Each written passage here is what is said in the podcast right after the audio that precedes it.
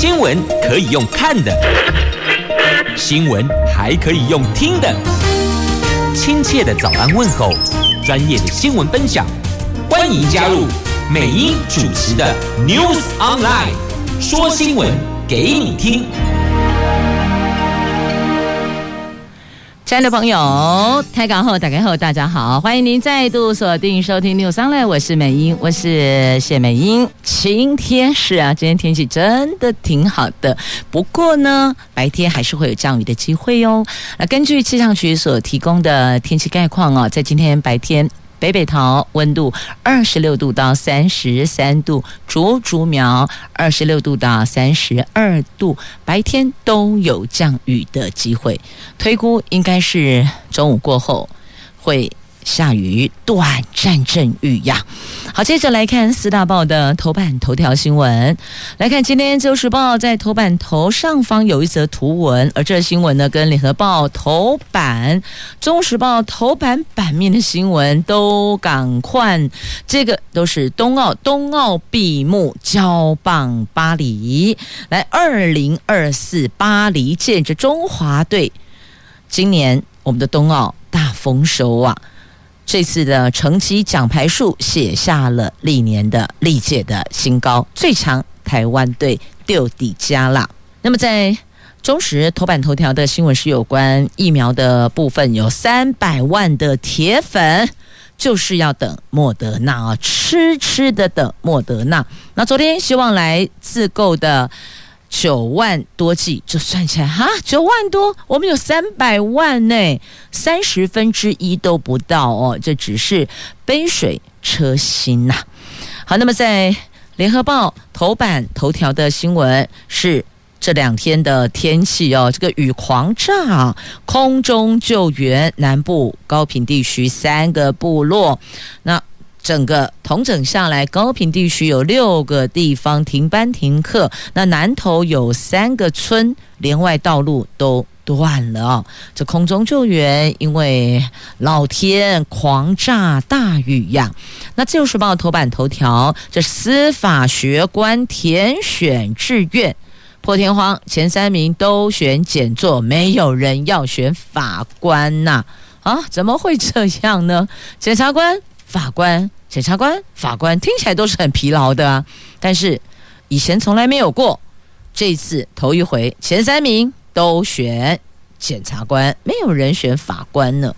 经济日报的头版头条新闻是被动元件涨价潮引爆了大马地区，还有菲律宾疫情冲击供应链，美国开调价的第一枪。那国巨、华新科渴望会跟进。推升旺季更旺，就旺上加旺。好，以上就是今天四大报的头版头，应该叫做四加一头版头，因为还有一个冬奥闭幕啊。昨天晚上，很多朋友都守着电视机来关注，刷一下参与感的冬奥。闭门闭幕晚会，这个为期十七天的二零二零东京奥运，昨天晚上随着圣火熄灭而落幕。他们是在国立竞技场举行的闭门闭幕典礼，主办权交给下一届举办的。城市法国巴黎夏季奥运的主办城市哦，那中华队我们这一届拿下了两面金牌、四面银牌、六面铜牌，在两百零五个参赛国家地区中，我们是排三十四名的，这个成绩也写下了我们历届最好的纪录、最好的成绩。那美国靠着最后一天进账三面金牌、两面银牌，以三十九面金牌、四十一面银牌、三十三面铜牌。越举奖牌榜的第一名，中国三十八面金牌、三十二面银牌、十八面铜牌排第二名，第三名则是地主国日本，二十七面金牌、十四面银牌、十七面铜牌呀。闭幕式是由选手和医疗人员抬着日本国旗缓缓地走进会场。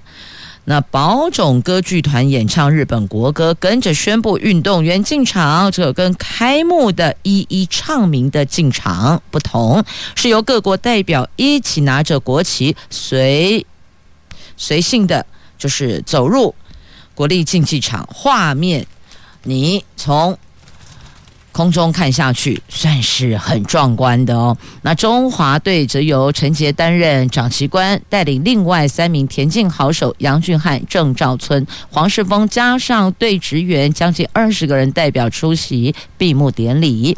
那表演节目的亮点之一是现场播放超人气动漫《鬼灭之刃》的主题曲，并搭配现场的舞群。随后曲风一转，播放迷幻音乐，再由创作歌手演唱，然后再播放出贝多芬的《欢乐颂》，让情绪再攀上另一波的高峰呢。好，这是昨天晚上的。如果你有守在电视机前所看到的闭门的闭幕典礼哦，那他们昨天闭幕典礼也特别安排了东京公园桥段，在场中展现滑板、脚踏车、瑜伽等日常活动，希望让这次因为疫情被限制行动的选手感受这座城市的生活方式，也透过日本舞还有其他的传统表演展现日本的文化。好，那这一次呢，日本算是投下巨资办出了一场史上最烧钱的奥运，营造出的主场优势，让他们收获五十八面奖牌。那创下史上最佳纪录，因为他们过去从来没有排名世界第三的超级盖啦。那闭幕式绽放完整华丽的烟火，那还是一场负债的奥运啊，因为太烧钱了。好，活动一结束，要结算的就是支出到底烧了多少钱，那还有收获就是进账了多少奖牌数以及。国家的形象分数，这个就是收益。呃，本来办奥运还会有一些周边的商业价值，但是因为今年疫情的关系哦，你看开幕也闭门，闭幕也闭门，然后呢也限制人数、进场人数等等等等等，所以原来以前。只要主办奥运的城市都会大削一笔观光财给你弄没啦，所以日本真的是哦很烧钱、很负债的一次奥运，但是他们也拿下了跟我国一样哦，拿下了历届奥运最佳成绩。以自己跟自己赛跑、自己跟自己比较来看哦，我们的成绩。都是收获甜美的果实的。那下一届的奥运，东道主巴黎透过电脑动画为知名地标巴黎铁塔挂上奥运的会旗，有法国民众跟法国奥运国手欢呼，并且备有交响乐、极限运动等表演节目。这飞机从天而过，喷出法国国旗的红、蓝、白三色烟雾。让人赞叹呐！最终在开幕典礼上盛开的花朵状的圣火台关上，圣火熄灭，宣告这一届冬奥正式画下句点。那中华队能够在这一届的冬奥缔造空前的佳绩，进程归功于体育署三年前所推行的黄金计划。那二零一八年的亚运。夺得历年来最佳成绩，十七面金牌，将台面上优秀的运动员框列在内，给最好的待遇、编配医疗防护员、心理师全方位的照顾，才能够在这次的冬奥丰收啊！那除了奖牌数跟成色，就是金。那个金牌是金色嘛？哦，银牌银色，铜牌哦，所以他们觉得那个那个成色哦，颜色一直觉得拿铜牌的颜色不对哦。不过这也可以告诉自己，我下一次还有进步的空间呢。所以很多事情换个角度思考，心情也是可以很愉悦的。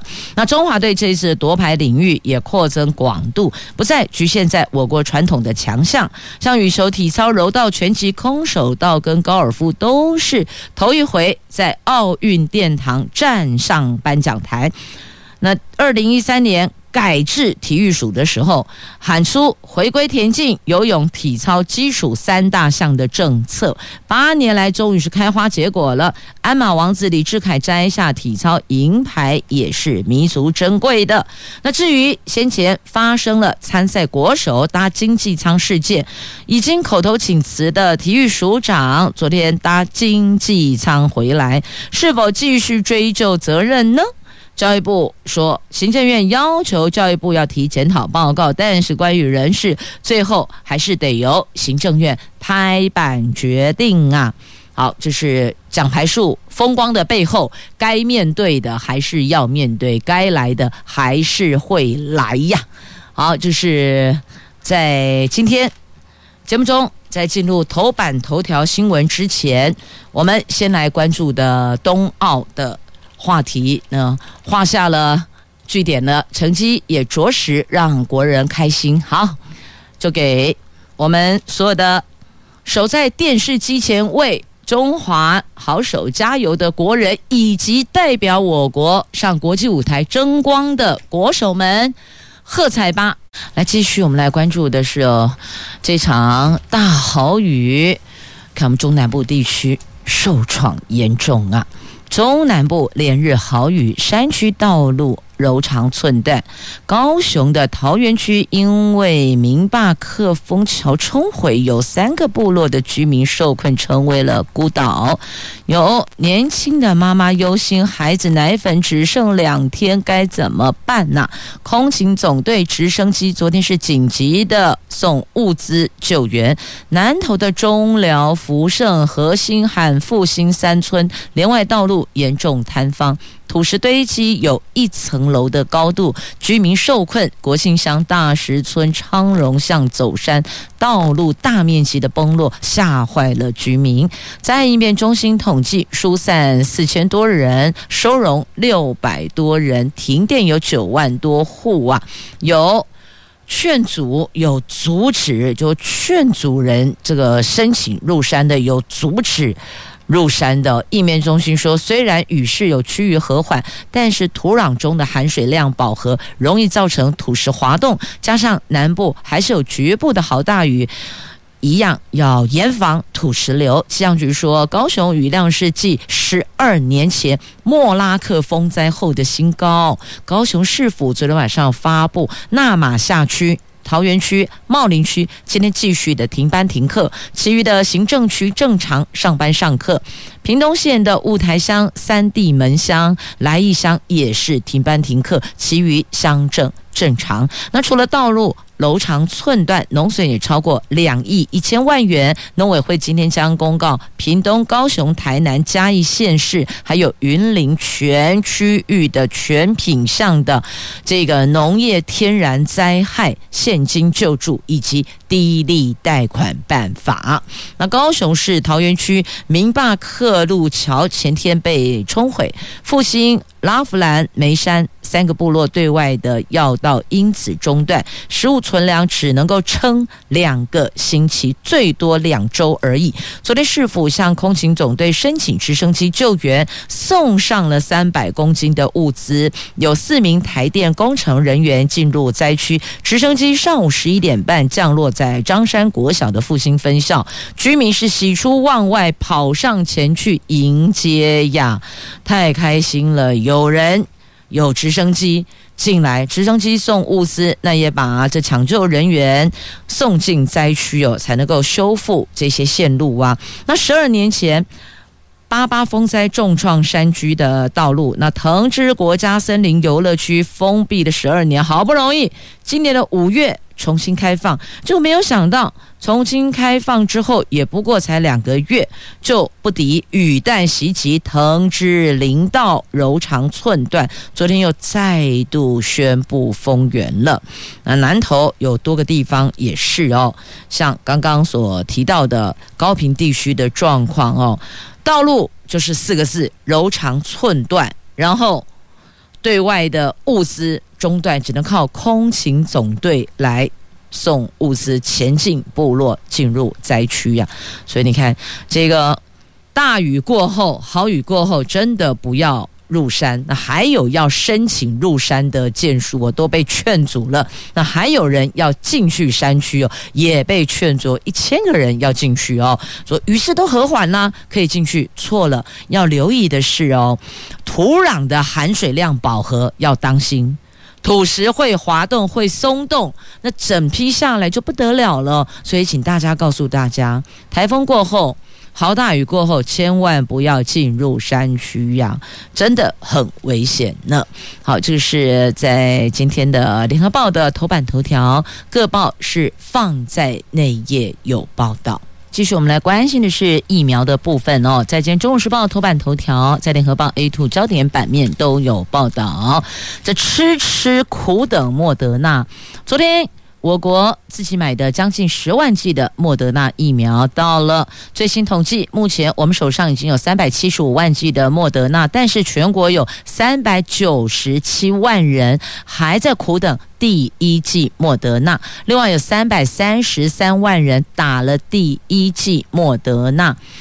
苦等第二季，现在第二季没有着落。由于莫德纳是不能够混打的，就算今年台湾自己买的六百零五万剂莫德纳全部都到货，但换算下来还是有三百万人可能会打不到，要失望了。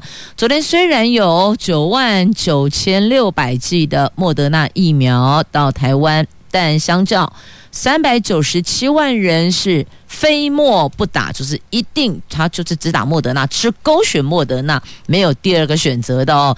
我们简称这叫莫粉，莫德纳的莫粉，这超铁粉的哦。只能够说对他们来讲，这昨天的九万九千多剂是杯水车薪啊，有将近十万莫德纳要留给第一剂或是第二剂呢，这该怎么分配呢？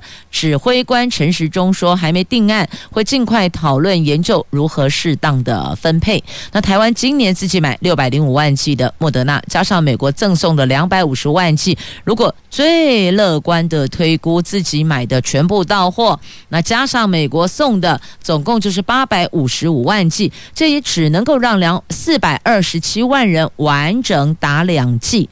指挥官说，八月十一号到十七号打完第五轮。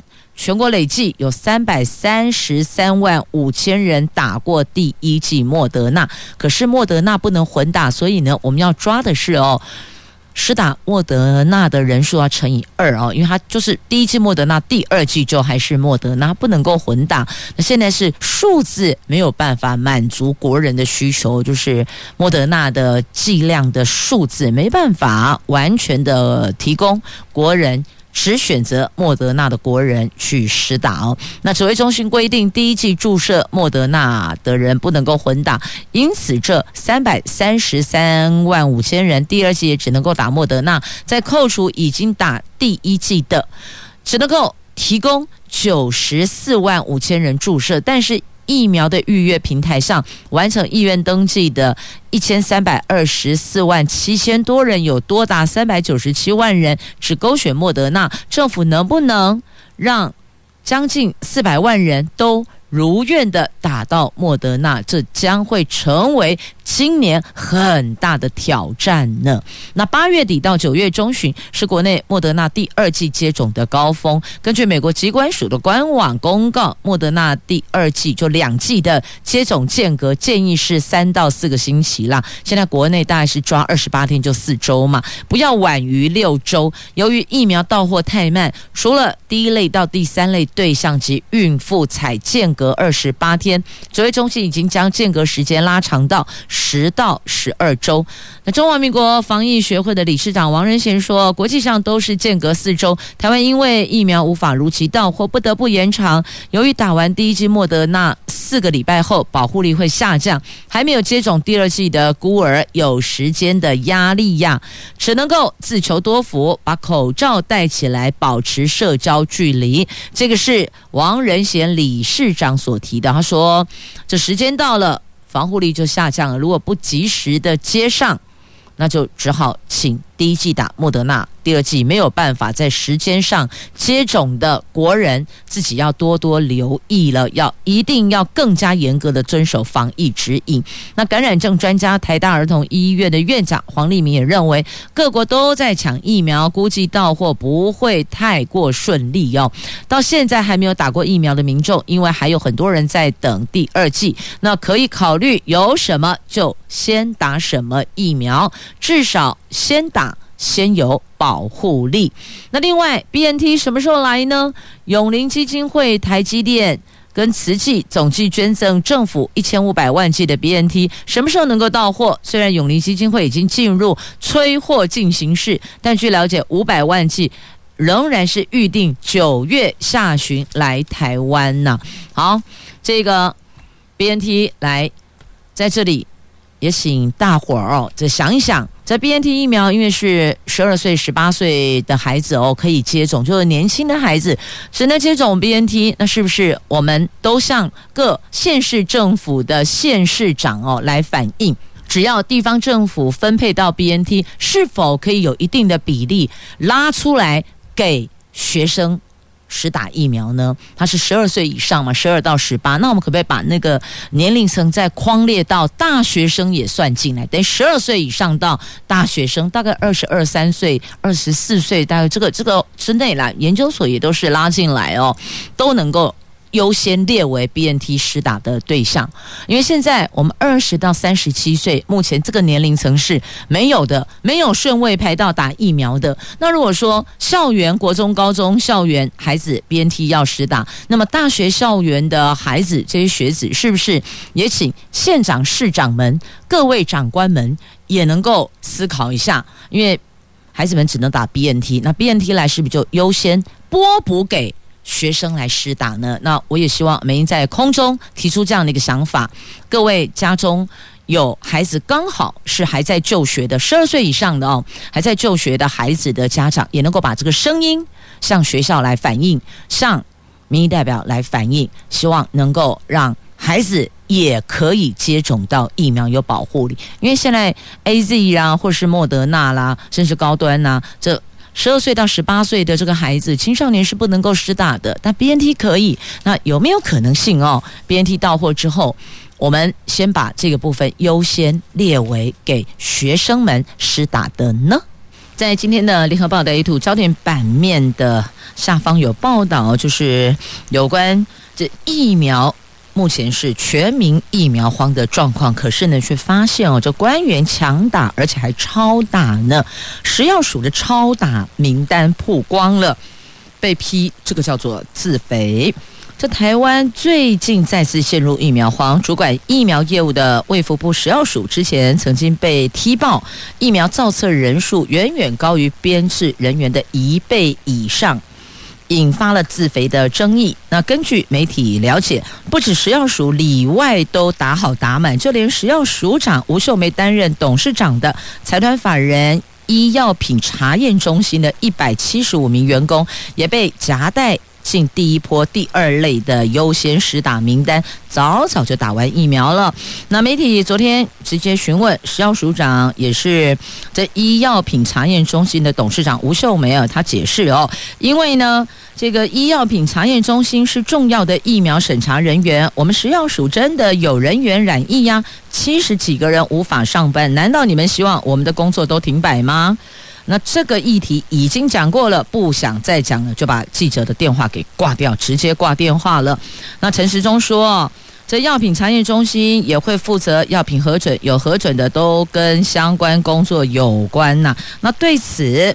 民间团体怎么看待呢？中华民国防疫学会的理事长王仁贤说：“这些人是广义的防疫人员，是广义，不是狭义，是广义的防疫人员，但多是在办公室做文书查验，难道风险跟？”第一线边境查验疫调人员高吗？有比他们高，跟他们一样吗？或是比他们高吗？所以王仁贤强调，台湾的疫苗量就是不够，只要官员说疫苗量够，特定人可以接种，那肯定就是说谎了。那所以有人就说，那这不是特权疫苗，什么才是特权疫苗呢？好，这个部分。话题想深入了解的就自行翻阅了。那我们接着要关注的这个是疫情，本土确诊加四四个一二三四哦，疫情警戒后的最低的数字。那昨天新增四例确诊，是五月十一号发生本土社区感染以来的单日最低的记录，而且在国内疫苗紧缩的当下，昨天有。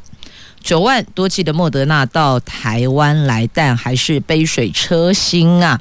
好，那指挥官说，我们持续的精准做疫调控制疫情。好，这个在今天《自由时报》头版下方。那讲到疫情，我们就连接隔壁的这一则跟健康有关的话题吧。国人不健康余命八点四七年。内政部所公布的二零二零年的国人平均余命，剩余的余有生命的命余命，国人更长寿了。但在比对卫福部释出的我国人在二零一九年的不健康余命的八点四七年，比前一年增加将近一个月。有部分长寿者不一定代表生活品质好，对。虽然还有在呼吸，但并不代表他可以自由趴趴造。这样子，你能了解这个当中的落差吗？有卧床的，也有可能疾病要定时报到回诊。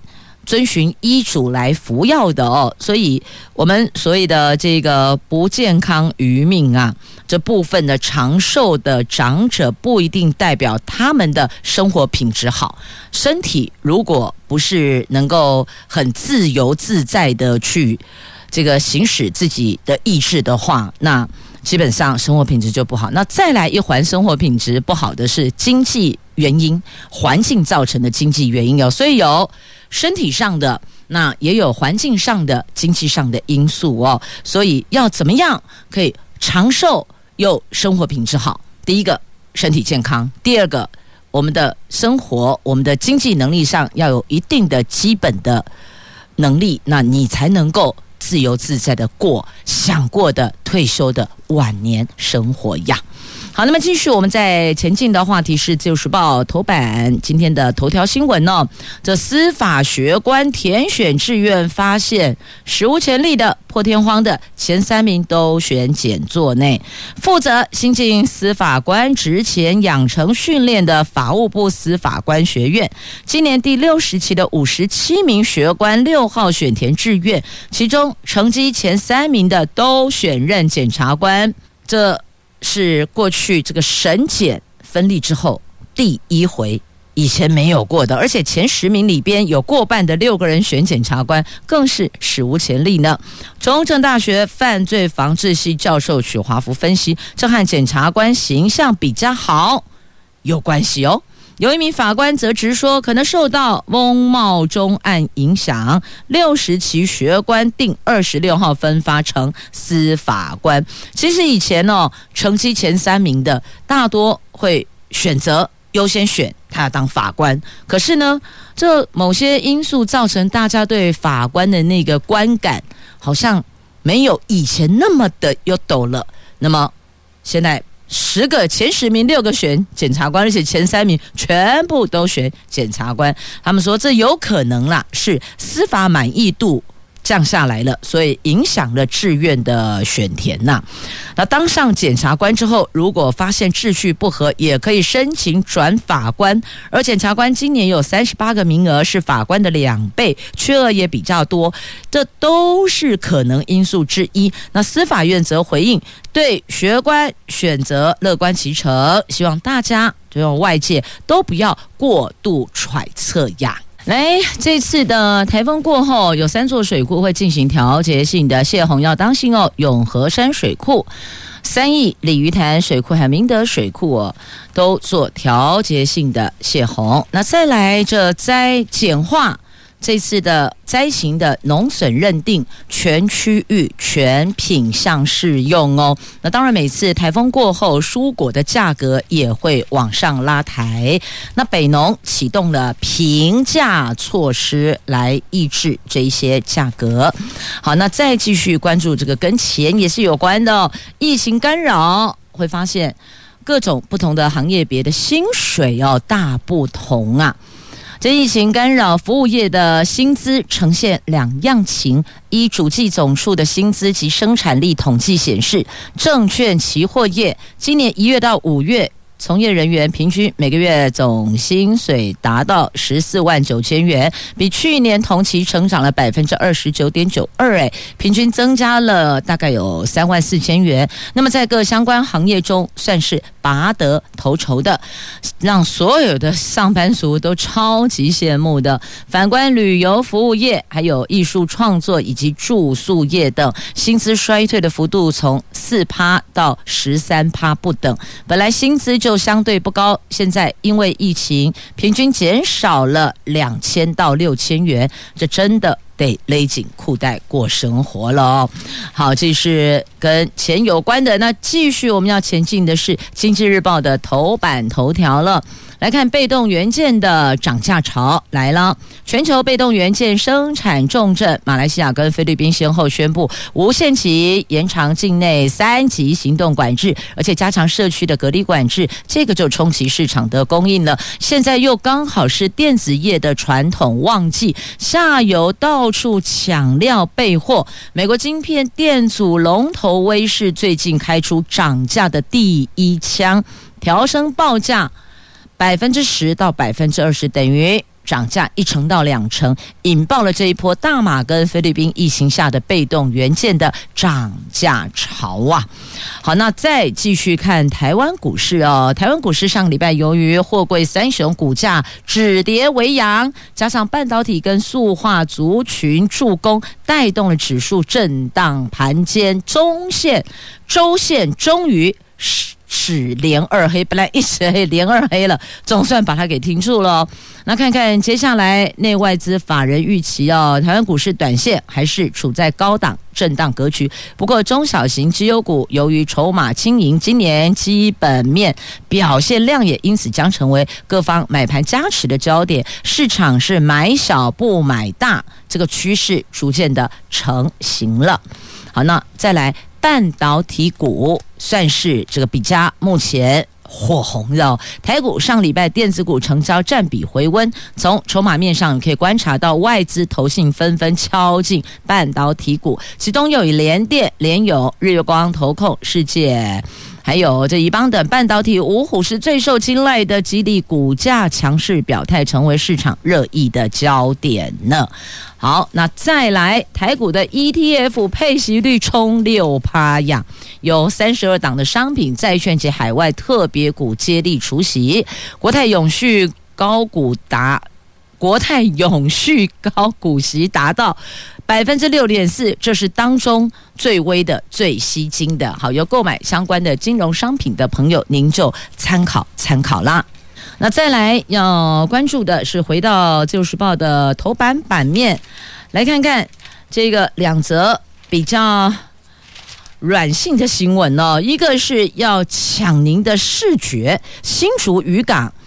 最美地标在这里呀！明天起要试营运哦，这个叫做波光市集。在新竹市再增加绝美地标，新竹渔港直销中心的户外摊位整建完工，命名波光市集，是全国第一处以海浪理念设计的海岸建筑，主打黄金沙滩色系。波浪状屋顶融入海港，夜晚还有光环境营造，让绝美地标映照海景。将从明天起试营运，营业时间平日上午的九点到晚上十点，假日上午的八点到晚上十点。每隔两周的周一公休，等于月休两天啦。所以去之前先了解一下有没有公休。那再来，台北市动物园要办票选石虎宝宝的命名，您要不要一起来参与呢？台北市立动物园石虎爸爸妈妈在今年三月二号生下了三只的小石虎，大哥跟小妹送往特有生物研究保育中心训练评估之后野放。动物园开放民众命名，而且祝福石虎宝宝。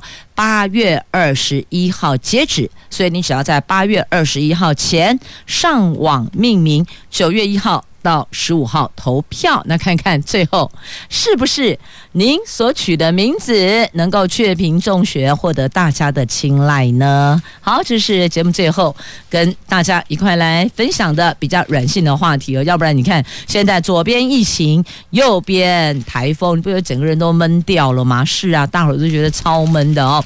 好，那也因为农历七月，七月初一。